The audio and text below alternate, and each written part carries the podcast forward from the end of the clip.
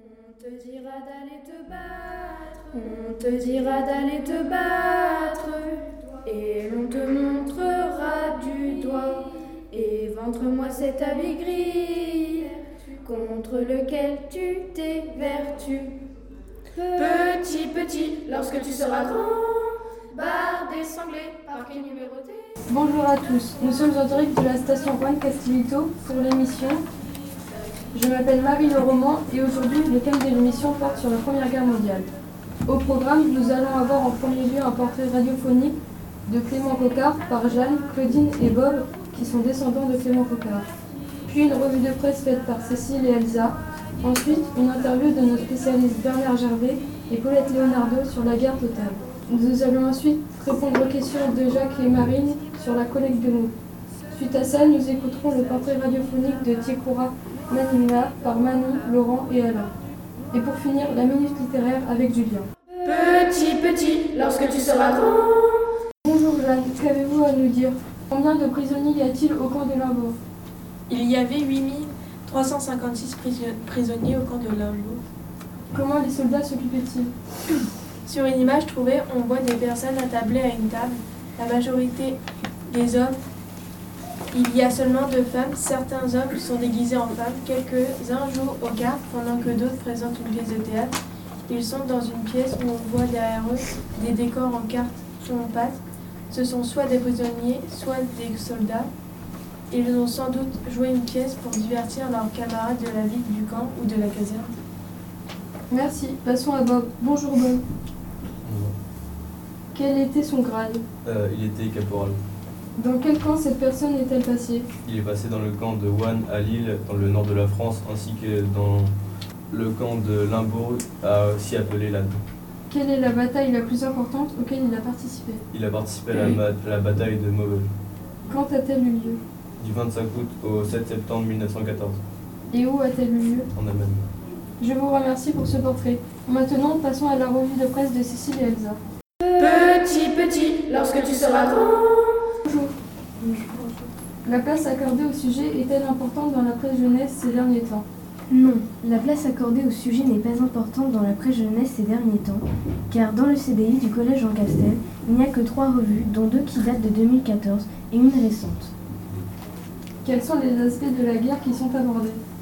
Dans les magazines, ils comparent les tenues des soldats français et allemands, ils décrivent le front, ils utilisaient les animaux dans le pigeon voyageur pour transporter des messages et ils décrivent l'aviation. Ils expliquent que les poilus passaient la plupart de leur temps dans les tranchées. Les magazines expliquent aussi le début de la guerre avec l'Autriche qui envoie un ultimatum à la Serbie, que les poilus pensaient que la guerre serait courte, que dans les tranchées les Allemands et les Français s'entraident pour la nourriture. Ils décrivent les fantassins, les médecins, les sous-marins et les civils. Que dire des illustrations retenues? Dans le premier magazine, Image Doc, les illustrations sont sous forme de BD, de dessins avec des bulles. Quels sont les mots choisis? Est-ce que ce sont des mots simples, abordables pour les sixièmes, pour les troisièmes Les mots choisis sont abordables de la sixième à la troisième, car ce sont des mots simples et des phrases faciles à comprendre, donc nous conseillons la lecture pour le DMB car les magazines sont complets.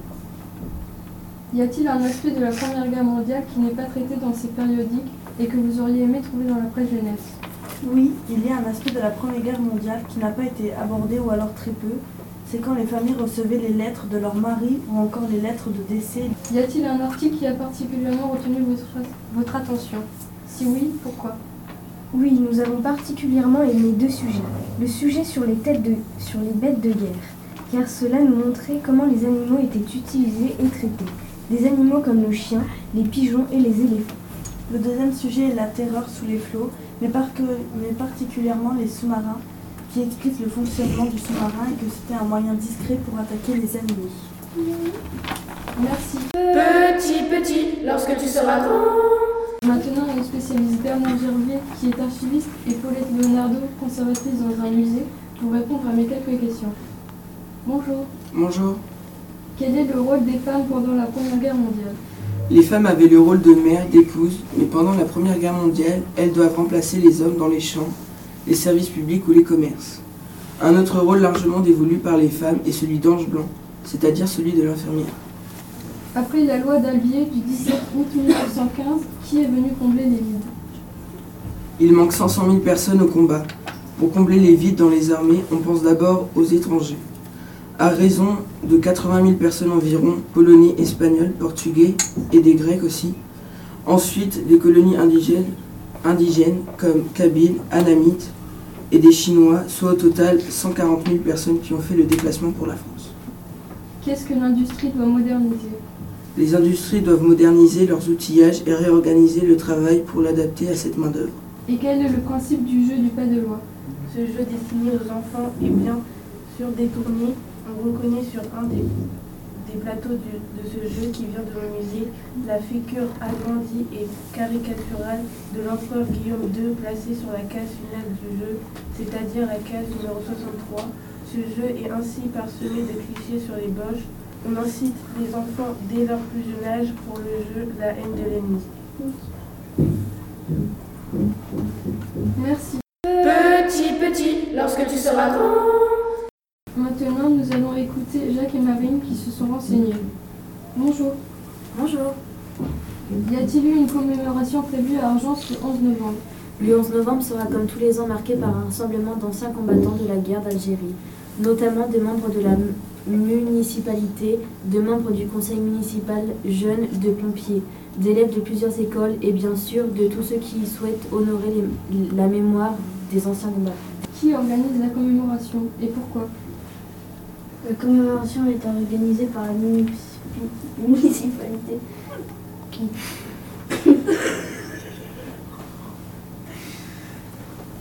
Est-ce que les élèves du collège Jean Castel y participent? Tous les ans, des élèves du collège, les élèves des Poilus et les élèves de l'école Sainte-Marie entonnent la Marseillaise. Cette année, encore les professeurs d'histoire-géographie sollicitent le troisième. Qu'est-ce que la commune de Moulchicheville a mis en place dans le cadre du, du centenaire de la Grande Guerre. La commune se soucie de faire vivre la mémoire de ses habitants et recherche différents documents qui pourraient permettre de mieux comprendre la vie au front et à l'arrière. Ainsi, les habitants qui seraient en possession de lettres photographies sont invités à partager ces documents qui ont une valeur historique Pourquoi organiser une collecte de lettres, photographies de poilus montés et chivovilés datant de la période 1914-1918 Il s'agit de savoir de manière plus précise ce que pouvaient ressentir les soldats, mais aussi les femmes de soldats, les parents de soldats, leurs enfants aussi. Il s'agit également de voir comment on organise à l'arrière. Après avoir collecté les informations, il faut les apporter à la connaissance de tous les habitants. On peut imaginer organiser une exposition. Je vous remercie. Petit, petit, lorsque tu seras grand. Maintenant, écoutons le portrait, ra- le portrait radiophonique de Tikora Manigma, fait par Manon, Laurent et Alain. Bonjour. Bonjour. Qui était ce soldat? Ce soldat, nommé Menega, est un soldat du 69e bataillon sénégalais. Il a le matricule 9629. Il occupait la fonction de tirailleur. D'où vient-il?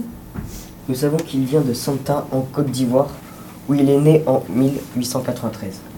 A-t-il été blessé lors de la Première Guerre mondiale? Oui, il a été blessé le 17 avril 1917 durant la grande offensive du chemin des dames. Il a été blessé par une balle qui lui a fracturé le col du fémur gauche à elle dans l'EMS. Il a fait plusieurs hôpitaux pour être sauvé, dont l'hôpital du Mans. Il n'est pas mort de sa blessure. Qu'est-ce que l'offensive du chemin des Dames L'offensive du chemin des dames est une bataille dans l'Aisne qui a fait énormément de pertes humaines et de victimes, du côté français comme du côté allemand, durant le printemps 1917. Qui a lancé l'offensive? C'est le général Nivelle, un Français qui a dirigé l'offensive qui fut totalement désastreuse et inutile. Qu'a-t-il fait après la guerre? Après la guerre, en 1921, il a reçu une pension de 300 francs, puis il est retourné en Côte d'Ivoire. Quand est-il mort? Nous savons qu'il est mort après 1921 grâce à, certaines, à certains documents, mais nous ne connaissons pas la date précise. Je vous remercie. Petit, petit, lorsque tu seras grand. Maintenant, passons à la rubrique littéraire de Julien. Nous avons cette semaine une BD de Vernet et Tardy. Vernet, qui est un ancien chargé de la défense, Tardy est un auteur et scénariste de BD sur la guerre. Nous suivons dans cette BD un Français qui raconte sa guerre de 14-18, depuis la mobilisation jusqu'au champ de bataille. Ce sont des dessins assez simplistes avec des traits rapides et des couleurs un peu ternes. Cette BD est un résumé plutôt fidèle de ce que vivaient les hommes sur le front. C'est une lecture assez difficile qui, je pense, n'est pas très adaptée à des jeunes de moins de 14 ans. Si jamais ce livre vous intéresse, peut-être que les lectures produites par Tardy peuvent aussi vous intéresser. Il sera à Falaise du 20 septembre au 11 novembre pour l'expo Tardy pose ses planches à Falaise, où vous pourrez rencontrer l'auteur, y voir son parcours et certains de ses livres. Il y aura même un spectacle sur la guerre orchestré par lui-même. Merci, c'est désormais la fin de l'émission. Merci de nous avoir écoutés et à bientôt pour une prochaine émission. Ennemi.